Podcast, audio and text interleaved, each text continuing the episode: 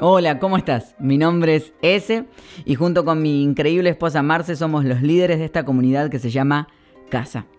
Estamos emocionados de compartir contigo nuestro podcast semanal donde traemos las mejores enseñanzas de casa directamente a tus oídos. Ahora quiero contarte algo, que a partir de ahora tienes la oportunidad de apoyarnos en esta emocionante travesía. ¿Cómo? Es muy fácil y súper genial. Por tan solo 5 dólares al mes puedes suscribirte en Spotify y Apple Podcast. Y lo mejor de todo es que no solamente estarás respaldando nuestra visión en casa, sino que también recibirás un beneficio extra asombroso. Sí, cada mes te ofrecemos 5 oraciones guiadas exclusivas para que encuentres momentos de paz y tranquilidad. Así que prepárate para sumergirte en conversaciones relajadas, aprendizaje inspirador y un ambiente que te hará sentir como en casa. Gracias por unirte a nuestra familia casa a través de este podcast. Comencemos este viaje juntos. Dios te bendiga. Qué lindo poder volverte a ver. Hace algunas semanas que yo no los veía, por lo menos aquí los de Miami, y, me alegra poder encontrarme con ustedes. Así que les pido que puedan tomar asiento. Bienvenidos a casa. Y bueno, no sé si algunos saben, pero yo estuve así como, como la hormiguita viajera. Eh, estuve viajando, no con, este, con un palito, con este, la hormiguita viajera que tenía una bolsita así cargada, pero con maletas. y, y, la verdad que eh, fue un tiempo bien lindo, bien especial.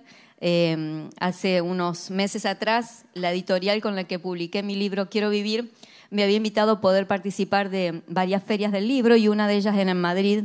Así que les dije que sí, entonces había programado para el 2 de octubre viajar a Madrid y la feria era el 4, 5 y 6 de octubre. Así que eh, ya tenía todo mi, itinerario y presentado ahí, así que viene así como media española, ¿no?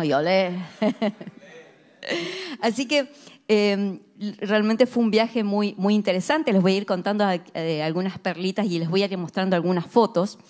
Pero antes, eh, no Ezequiel, sino Gerson, me dice Gerson, mira, necesito que me ayudes con, eh, con una boda que voy a, tendría que realizar en Lima, pero yo no puedo viajar. Y esta parejita eh, le encantaría que estuvieras tú oficiando la boda. Dije, pero yo tengo, el 30 de septiembre era la boda. Digo, pero yo el 2 de octubre estoy viajando. Así que eh, le dije que sí, no supe decir que no. Así que el 28 de septiembre estaba viajando para Lima y entonces me encontré y les quiero mostrar algunas fotos porque es una parejita preciosa. Allí Álvaro y Betsy, a ver si vemos algunas fotos de este viaje en Lima. Ahí yo estoy ahí presentando ahí como la, este, la obispa, no sé, qué sería. Em, preciosos los dos, o sea, unos jóvenes preciosos que conocimos el año anterior en el pop-up en, en, Lima, en Perú. Y eh, e incidentalmente habíamos estado charlando con, eh, con Álvaro y con Betsy, que por cierto son eh, muy buenos bailarines ah, bailando típicos, bailes típicos peruanos.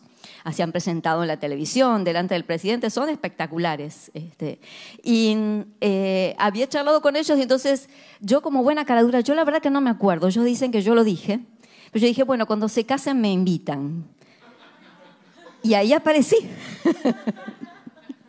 Eh, así que eh, oficiando la boda y la verdad que fue un privilegio poder contar con ellos. Y uno siente que cuando viaja a otro lado, aunque se haya conectado por, eh, por internet, porque los conocíamos primero por los grupos o porque se conectaban a casa, y poder haber ido allí y ver que me siento en casa en cualquier lado donde esté. Y estuve con un grupo, inclusive aproveché y entonces ahí tengo algunas fotos allí, no sé si les llegaron, del, del grupo ¿no? Este, con este grupo precioso que está liderando ahí la casa, este, este, círculo presencial ahí en Lima. Así que este que está sacando la foto es el, que se casó, porque estaba, está liderando el grupo eh, y estaba casándose, así que están todas, este, y con Betsy. Los dos son preciosos, este, se me prendieron el corazón, así que tengo, dos hijitos nuevos.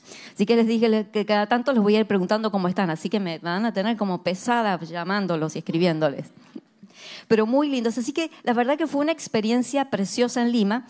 Y, pero antes de subir al avión, bueno, voy a contarle primero que después me fui a Madrid, después les cuento eso.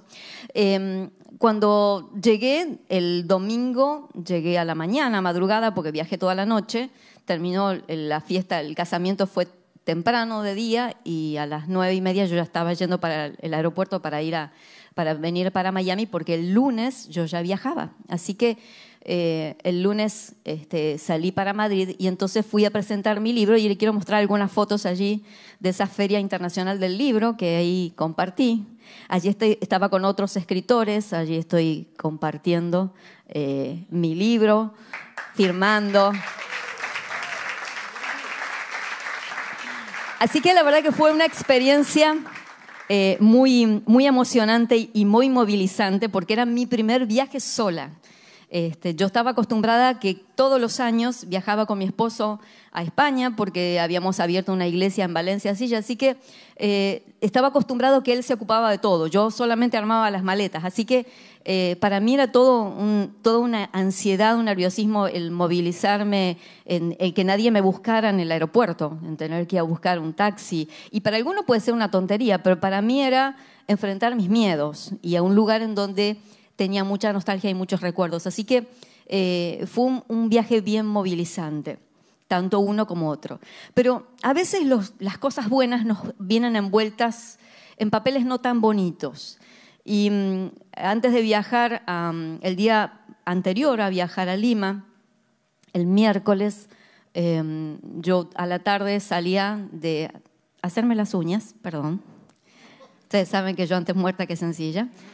Así que yo me había hecho mis, mis uñas.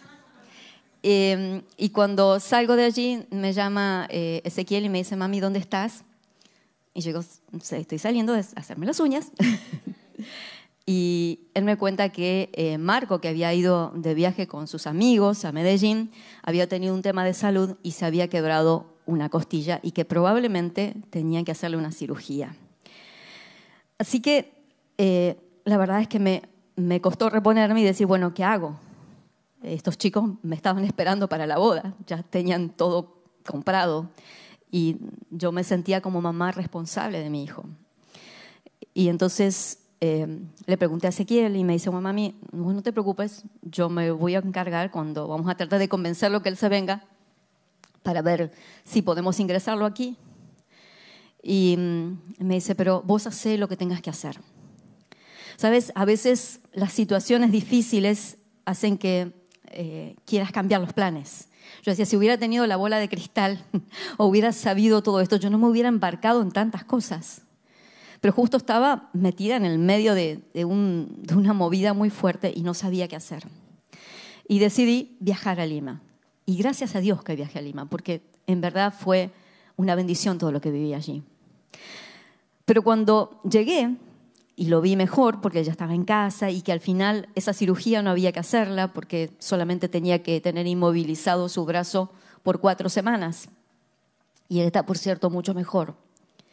Cuando el lunes eh, tengo que viajar y Ezequiel me llevaba al aeropuerto, eh, de repente eh, me iba a llevar con mi carro porque su carro estaba descompuesto, entonces dije, bueno, me llevas y, listo, no hay ningún problema. Yo viajaba a las tres y media de la tarde, así que me iba más temprano.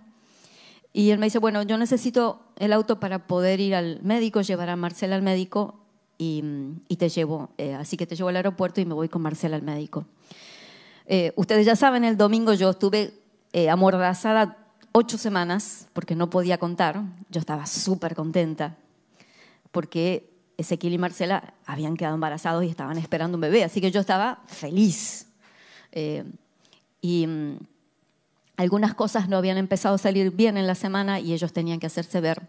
Así que media hora antes de subir al avión, Marcela me cuenta, me llama y me cuenta llorando que estaba perdiendo el bebé. Así que otra vez dije, ¿por qué me metí en todo esto? Y fue un tiempo, un día muy difícil, porque lloramos los tres, porque había muchas ilusiones y porque hasta le habíamos puesto nombre y porque era cambiar el mes de mayo, una fecha muy dolorosa, por algo que traía vida. Pero a veces no entendemos las cosas que Dios hace, pero sí sabemos que Dios es un Padre bueno y que por alguna razón que no entendemos, las cosas pasan y y uno como mamá, eh, uno haría lo que fuera para que ellos no sufrieran dolor. pero entendí que tenía que soltar, porque yo no podía dibujarle una sonrisa, ellos tenían que pasar su proceso de, de duelo y levantarse. Y tenía que aprender a dejar a Marco y ver que él pudiera resolver lo suyo. Y como me dijo Ezequiel, vos tenés que ir a hacer lo que tenés que hacer. Y a veces las cosas buenas no vienen envueltas en, en papel muy bonito, pero aún así no dejan de ser buenas. Y yo me animé a enfrentar mis miedos y a seguir en, lo que me había propuesto y que entendía que venía de Dios, a pesar de todas las circunstancias que, estábamos viviendo como familia.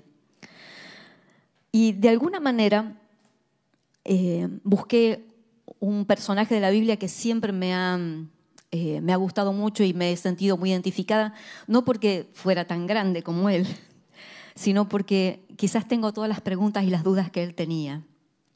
Y ese es Moisés. Moisés vivió 120 años, un montón.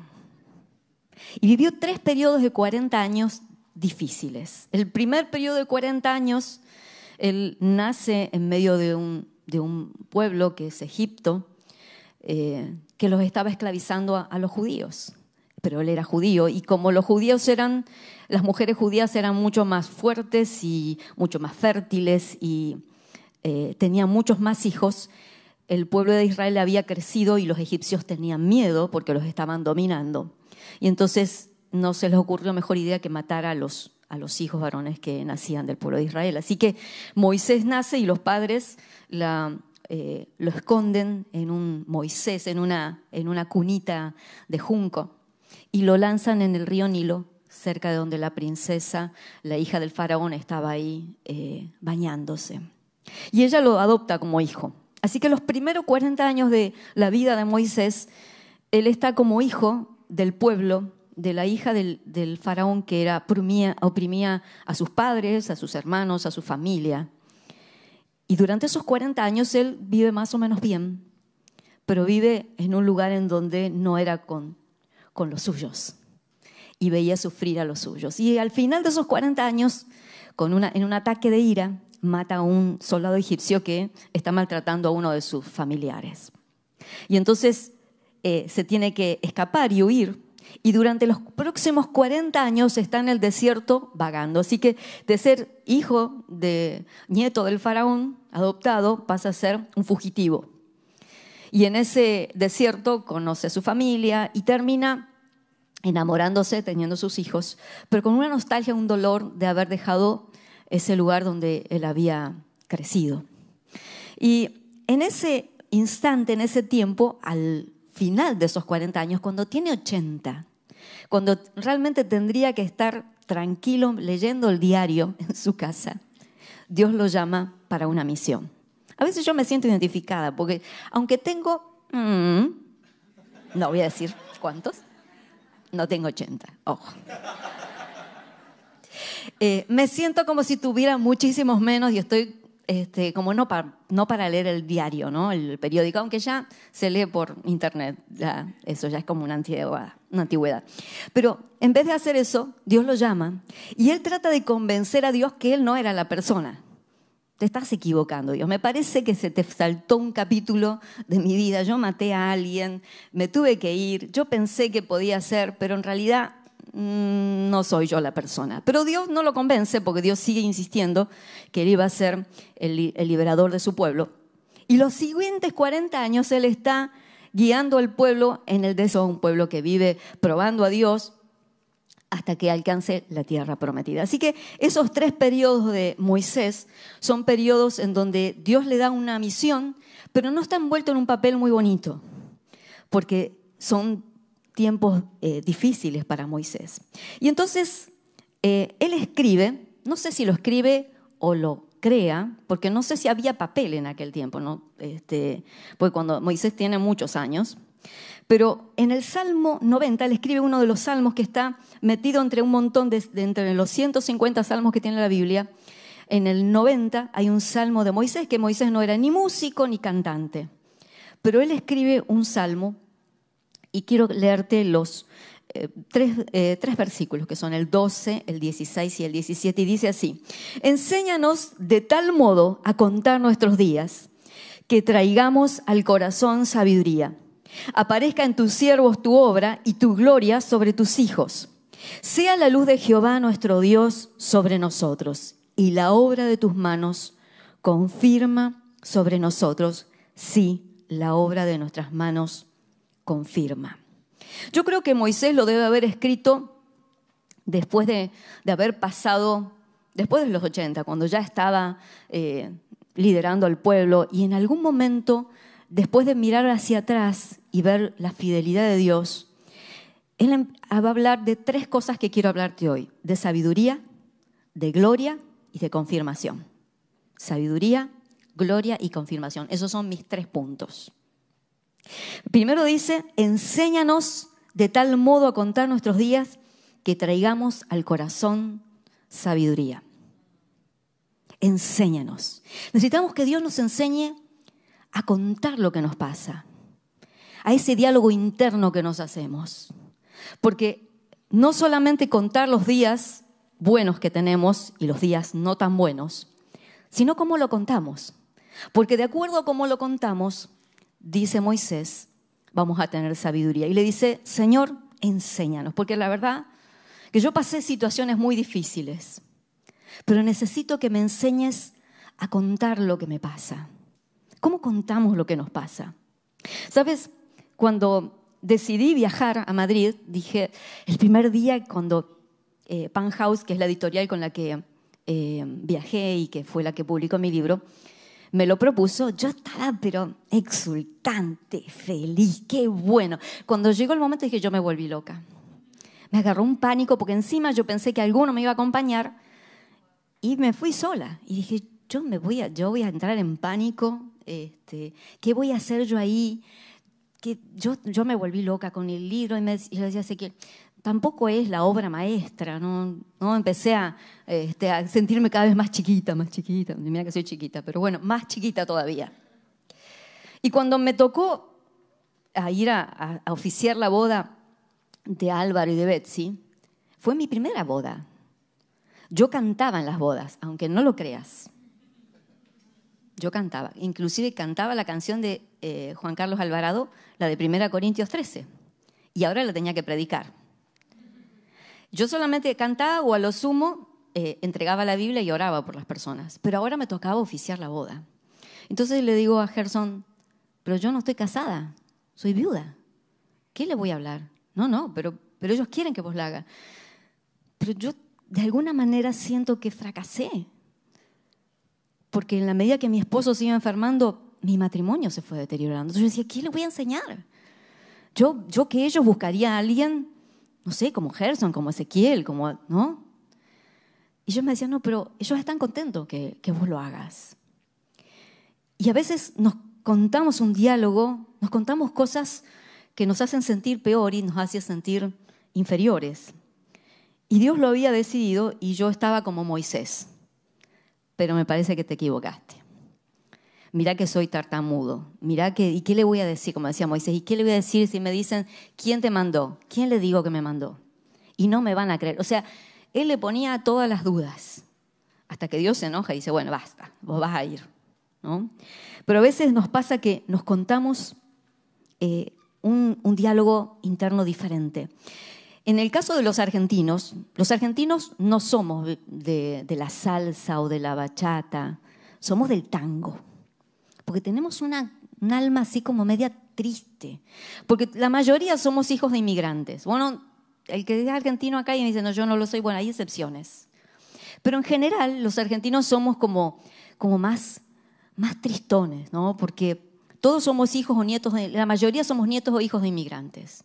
Y nuestros abuelos se fueron de, de, aquella, de Europa eh, dejando su tierra y quizás no volviendo a verlos, la mayoría porque se montaban en un, en un, barco, no había internet, no había nada, lo sumo una carta que se escribían muy cada tanto, y no se volvían a ver. Entonces les quedaba esa tristeza, y esa fue la tristeza que nos fueron transmitiendo. Inclusive si tú le preguntas a un argentino, ¿cómo estás? Te va a decir, y tirando, ¿no? Es, es por allí por los, perdón a los, mis amigos, mis hermanos argentinos, me van a querer morir, me van a querer matar. Pero en realidad somos medio tristones. Entonces, eh, a veces nos contamos cosas y decimos las cosas y nos entristecemos mientras las vamos contando, porque nos vamos dando como manija, ¿no? Y la medida que compartimos con alguien la prueba de la dificultad que estamos teniendo, nos entristecemos. Entonces, la primera pregunta que te hago es cómo te contás la historia. Si con fe o diciendo, vamos tirando, ¿no? Con esa tristeza, ese dejo de nostalgia. Lo segundo que quiero contarte es la segunda palabra, es gloria. Él va a decir, Moisés va a decir, déjame encontrar, aparezca en tus siervos tu obra y tu gloria sobre tus hijos, sea la luz de Jehová nuestro Dios sobre nosotros. Él sabía lo que era tener luz sobre el rostro. A veces yo pienso, cuando lo escucho a Marco, mi hijo más chico, que todavía vive conmigo, a veces está hablando con sus amigos y tengo que preguntar antes de decirle algo o contarle algo si está hablando con alguien. No sé si te pasa si tienes hijos adolescentes o hijos jóvenes, que yo digo, ¿qué tienen que hablar tanto? Siempre está hablando con alguien. A veces, a veces dejan el teléfono, este, el celular encendido mientras duermen, porque se despiertan y siguen hablando. Y a veces tienen como un grupo. Yo digo, ¿pero qué tienen tanto que hablar? Hoy llego a casa y me incendia.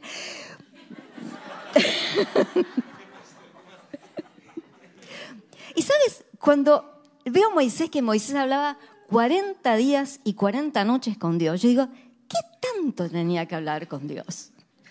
Le debe haber dicho hasta el número de zapato que usaba, no lo sé. Pero evidentemente había una conversación tan rica entre Dios y Moisés que él quería estar todo el tiempo. Es más, era tan atrevido que le pidió ver su gloria. Digo, no te alcanzaba, Moisés, con todo lo que habías hablado con, Dios, que, encima querías ver su gloria. Y encima Dios le permite verlo. Dice que le muestra la espalda, porque si no, se iba a morir cuando lo viera. Pero eso producía en él una luz tan brillante que cuando bajaba de ese monte, y, el pueblo lo veía, no podían dejar de mirar la luz fuerte que había en su rostro. Por eso cuando él dice que su, que su brillo, su luz esté reflejada en el rostro de sus hijos, él sabía lo que estaba diciendo. Cuando caminamos con Dios y caminamos en fe, el brillo de Dios se nos pega. Y sabes, cuando el domingo yo lo escuchaba a Ezequiel, porque durante ocho semanas yo estuve amordazada, porque me dijo, vos sos la que vas a contar, así que no tenés que hablar nada. Yo estaba que se me salía para hablar con mis amigas, pero mi hijo me había pedido eso y era lo mejor. Así que me quedé callada. Pero cuando lo vi, entonces no había contado nada, ni antes ni después. Así que cuando lo escuché el domingo quebrantado, pero abriendo su, su corazón y contando lo que, lo que le pasa, porque en casa somos vulnerables. Decimos, yo digo que tenemos el corazón en el cielo, pero los pies en la tierra. Por eso podemos abrir el corazón y podemos contar lo que nos pasa para que puedas empatizar con nosotros, para que puedas saber que a nosotros nos pasan las mismas cosas que como a ti. Y cuando yo lo vi, yo vi una luz diferente en su rostro, el brillo de Dios, el brillo de alguien que a pesar del dolor decide caminar con Dios. Y a veces, cuando caminamos con Dios y estamos en fe y vemos personas que pasan situaciones muy difíciles, y uno dice, pero ¿cómo puede estar en paz? ¿Cómo puede estar tan tranquilo? Y vemos una luz especial en su rostro, porque hay confianza en que Dios está con ellos, en que Dios está allí acompañándoles. Y cuando compartí el, jueves sobre el libro y con personas que no conocía. Eh, y el domingo alguien me entrevistó y, claro, cuando empiezo a, a, sacar cosas y a veces conté cosas que quizás no cuento en el libro, pero que fueron dolorosas, eh, la persona me decía, pero estás en paz. Tu rostro muestra un brillo de que estás en paz. Y yo le decía, sí, yo me siento plena, me siento en paz porque me siento en paz con su recuerdo, perdoné lo que había que perdonar, me perdoné a mí misma. Porque cuando hay duelos por suicidio, hay mucha culpa y entonces uno necesita perdonarse cosas porque siempre siente que podría haberlo evitado. Y uno tiene esa, esa idea. Y entonces yo le decía, bueno, me siento en paz. Y, y aunque uno no se lo proponga, los demás ven una luz diferente, porque decidiste confiar en Dios, no porque sos mejor, no porque sos perfecto, no porque sos muy santo. Moisés había matado a alguien y a veces se agarraba unas broncas con el pueblo de Israel que, este, sin embargo, su rostro brillaba porque había aprendido a caminar con Dios, aún en medio de las dificultades. Y aunque no lo creas, tú brillas cuando aprendes a confiar en Dios y cuando, a pesar de las dificultades, tú decides confiar en Dios. Es como la luz que se filtra por los cristales. No puede absorberlo el cristal. Puedes absorber un poco, pero la luz traspasa y Dios se asoma a través de tu vida cuando tú decides confiar en Dios. Y la tercera palabra de la que quiero hablarte para cerrar es confirmación sabiduría, gloria y confirmación. Y Moisés dice allí, y la obra de nuestras manos confirma sobre nosotros, sí, la obra de nuestras manos confirma. Él necesitaba que Dios confirmara que Él estaba en lo que Él estaba haciendo. Yo no sé tú, pero yo soy alguien que le vive pidiendo señales a Dios. No sé, pero yo digo, Señor. Pero sabes, a mí Dios no me habla. ¿Tú viste? O sea, Dios me habla, no me habla a través de una puesta del sol, me habla a través de las cucarachas. Que ha sido el mensaje que más vistas ha tenido y todo el mundo. Cuando llegué a Lima, sí, de las cucarachas, dije, Dios mío, podrías haberme hablado por algo mejor, ¿no? Y Dios no me habla en los mejores lugares. No, eh, es muy especial Dios cuando me habla, pero yo siempre le pido señales. Pero Dios no me habla, no me dice, bueno, en la próxima esquina, dobla a la derecha, cuando veas una casa que tiene este, una puerta roja y un tejado, no sé, verde, ahí es. No, no, Dios no me da esas señales. Nos, hay alguien, algunas personas Dios les da así específicamente, yo me mando. Y en el camino Dios me habla. Y a veces, después que pasé todo, miro hacia atrás y digo, sí, estuviste tú. A veces Dios me habla así. ¿Por qué? Porque Dios nos da la fe. Cuando tú miras Hebreos 11 y habla de los héroes de la fe, habla de algunos conocidos. Te habla de Moisés, de Abraham, de Noé. Pero no les da todo el mapa. Abraham le dijo, ve Sal de tu tierra y de tu parentela a la tierra que mostraré. No le dijo ni latitud, ni longitud, ni le dijo el país, no le dijo nada. Ve. Y, Abraham salió. Le habló de una descendencia y no le dijo ni fecha, ni mes, nada. Le dijo, mira el cielo, ok, ves, cuenta las estrellas, así será tu descendencia, pero no tenía ni un hijo le dio algunas señales, pero no señales tan claras. A Noé le dijo, construye un arca, porque va a haber una inundación, va a haber un diluvio. Noé jamás había visto lluvia, así que no tenía ni la más pálida idea de lo que hablaba Dios. Pero durante 100 años él construyó un arca. Y la Biblia no dice que le fue diciendo todos los días, acordate, pone así, así, este, que en tantos días yo voy a alargar la lluvia. No, no, Moisés siguió en fe construyéndose arca. Y también la Biblia, cuando vemos los otros seres de la fe, algunos son conocidos como ellos, pero otros ni siquiera, son un NN. Dice, y muchos eh, enfrentaron fuegos impetuosos, cerraron bocas de leones, fueron aserrados. El mundo no era merecedor de esos hombres. Pero no dice los nombres. Desconocidos, pero conocidos para Dios. Había algo dentro que les hacía tomar riesgos y enfrentar sus miedos. Eran hombres de fe.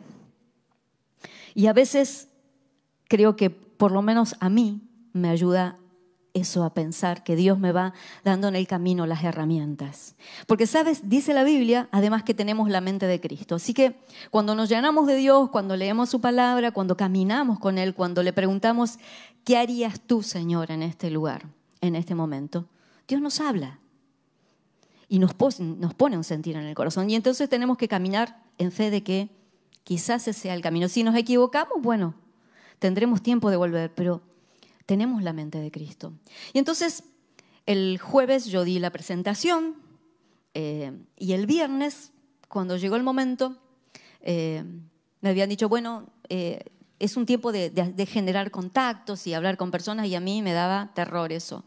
Así que y había escuchado testimonios de otras personas porque lo común de, el, común denominador que había en, el lugar en donde yo estaba es que eran todos resilientes, todos habían pasado situaciones iguales o peores que las mías.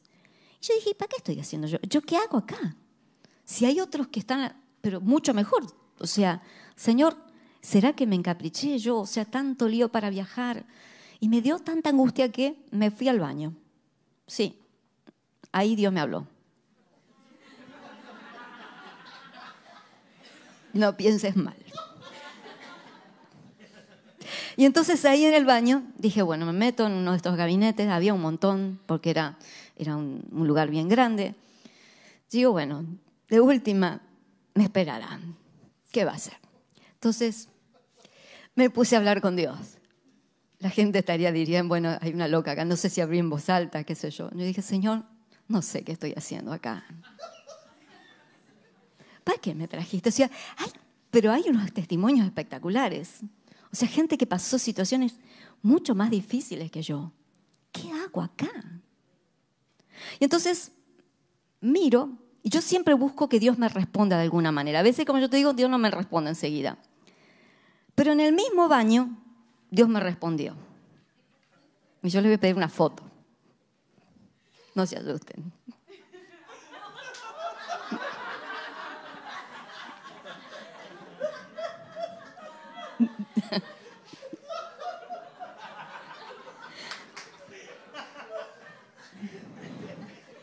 Cada gota cuenta, claro.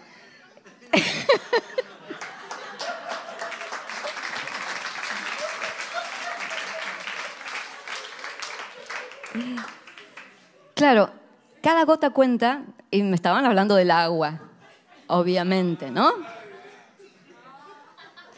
Ellos están cuidando el agua. Pero como yo le estaba preguntando a Dios, y Dios me habla siempre a través de la cotidianeidad. Dios no me habla con, con una zarza ardiente como le habló a Moisés. Ojalá Dios me hubiera, ¿no? Pero en realidad Dios también le habló con algo que para él era común.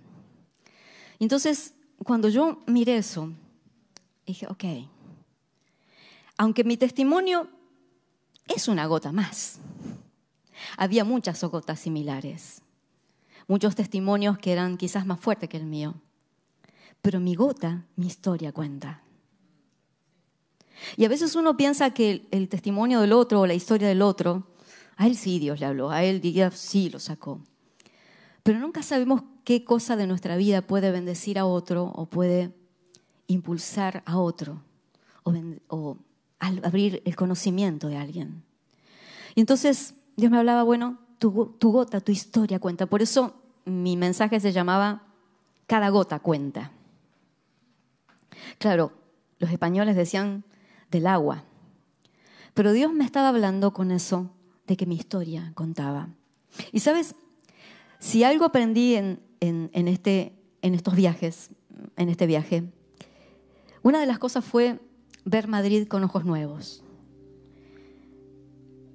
Madrid tenía una carga de, nostalgia porque había pasado momentos muy lindos con mi esposo, otros no tan lindos. Pero cada parte de las calles de Madrid tenía espacios donde tenía recuerdos. Y pude abrir mis ojos y de repente sentarme y mirar el rostro de la gente un día domingo, disfrutando de las cosas simples. Y sabes, algo que me encanta de Madrid es el arte callejero, porque hay mucha gente que, que toca sus instrumentos o hace su pintura. Y mm, había uno que había uno que me parece que no sabía tocar. Me parece que estaba reemplazando otro, porque tenía un chelo grande y hacía... Y dije, cambiemos la música, porque no te van a dar ninguna moneda. Pero había un, un viejito, que yo creo que era más viejito que yo, y que estaba tocando su acordeón y estaba tocando una canción de Andrea Bocelli que es Vivo per te. Y yo me quedé mirándolo y escuchándolo y no pude evitar que las lágrimas se me cayeran porque disfruté de cada nota.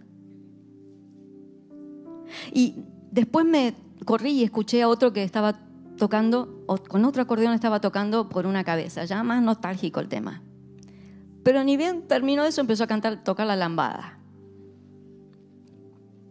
Y sabes, ellos podrían haberse quedado en su casa.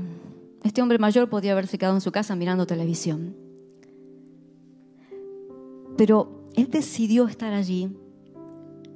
Y no te puedo expresar lo bien que me hizo. Porque con su música y con su arte, él embellecía el lugar. Y aquellos que estaban allí eh, preparando comidas con sus sabores, hacían que su historia y su vida contara. A veces uno piensa que lo que tiene no sirve, pero sabes, cada gota, cada historia cuenta. También aprendí a, confiar en Dios y a que no soy Dios, a que Dios es el Dios de mis hijos y Dios cuida de ellos y Dios envió ángeles y muchos de esos ángeles son ustedes que fueron a eh, cuidar a Marco, que fueron a consolar a Ezequiel y a Marcela y a fortalecerlos y a, tratar de ayudarles a pasar este tiempo de duelo, de dificultad, de una manera diferente. Porque aunque yo hubiera querido dibujarles una sonrisa, no podía hacerlo, ni tampoco podía sanar a mi hijo Marco. Pero Dios es un buen papá.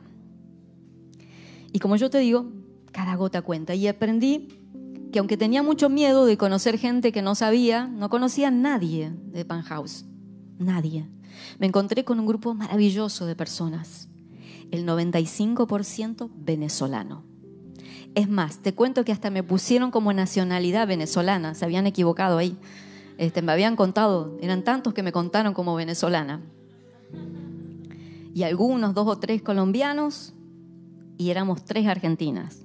Las demás todos venezolanos, pero encontré un grupo maravilloso de gente empática, de gente que estuvo allí, que me compartió sus experiencias y que aprendí muchísimo. Y que aprendí que necesitamos abrir nuestra mente a, a cosas nuevas, a ver historias nuevas, a ver que había casa en Madrid, porque me encontré con un matrimonio de un círculo que viajó dos horas desde Zaragoza, Sonia y Robert, para poder encontrarse con una desconocida. Pero sabes, encontramos siempre gente en cada lugar. Y lo que quiero dejarte hoy es que puedas enfrentar tus miedos, porque a veces los miedos son como fantasmas que cuando uno le quita la sábana se da cuenta que no hay nada. Y entonces necesitas enfrentar tus miedos y aprender a confiar en Dios y a caminar en fe y a contarte la historia de una manera diferente, para que traiga sabiduría a tu corazón, a dejar que la gloria de Dios se manifieste en ti y a que puedas animarte a pedir confirmación a Dios y poder mirar todas las señales que Dios te da en cada rincón, porque Dios es un buen papá. Y saber que tu historia sí cuenta, aunque creas que no cuenta, que no es tan importante ni tan famosa, que aunque seas uno de los desconocidos de Héroes 11, en Hebreos 11, esos héroes de la fe, para Dios eres conocido. Y tu historia sí cuenta. Así que me gustaría orar por ti hoy y pedirle a Dios que la situación que estés pasando, Dios te dé sabiduría para poder enfrentarla y para poder contarte una historia buena porque Dios está en esa historia. Señor, gracias por tu presencia, gracias porque en cada situación que vivimos, tu gloria se manifiesta, Señor, porque el tenerte como compañero, como guía, es lo máximo. El poder saber que caminas con nosotros y que nos das sabiduría y que nos das valor para enfrentar situaciones difíciles y aunque a veces las cosas no estén envueltas en el mejor papel, sabemos que tu propósito siempre es bueno, agradable y perfecto, aunque no lo entendamos. Gracias Señor. Yo te pido que tú estés bendiciendo a cada uno de mis hermanos, de mis amigos, para que puedas hablarle en este día, para que puedas animarles a que enfrenten sus miedos y que puedan entender que su historia en verdad cuenta y que para ti cuenta mucho porque tú les amas. Gracias Señor, en el nombre de Jesús. Y si quizás dices, bueno, ¿a qué vine yo aquí? Importa si estoy, importa si yo veo este mensaje, lo escucho, si tomo una decisión, sí importa. Porque tu historia cuenta. Y yo te invito a que des el primer paso. A que si nunca supiste cómo acercarte a Jesús, si nunca decidiste abrazar la fe, yo te invito a que hoy, si estás conectado o estás aquí en, el estudio, puedas decirle, Señor Jesús, te necesito. Señor Jesús, te necesito. Y si lo hiciste, te cuento que Dios ya te tenía en su lista. Porque Dios va donde estás, como con Moisés o como conmigo en el baño. Y me pone un sticker y levanta mi mirada y me dice, hey, Sonsa, no te diste cuenta que para mí sos importante. Y que aunque sientas que tu historia es una historia más, para mí cuenta y eso es lo importante. Así que te bendigo en el nombre de Jesús y declaro todo el bien de Dios, porque tu historia comienza y comienza muy bien y Dios te promete un tiempo maravilloso porque Él va a estar en tu historia. Dios te bendiga.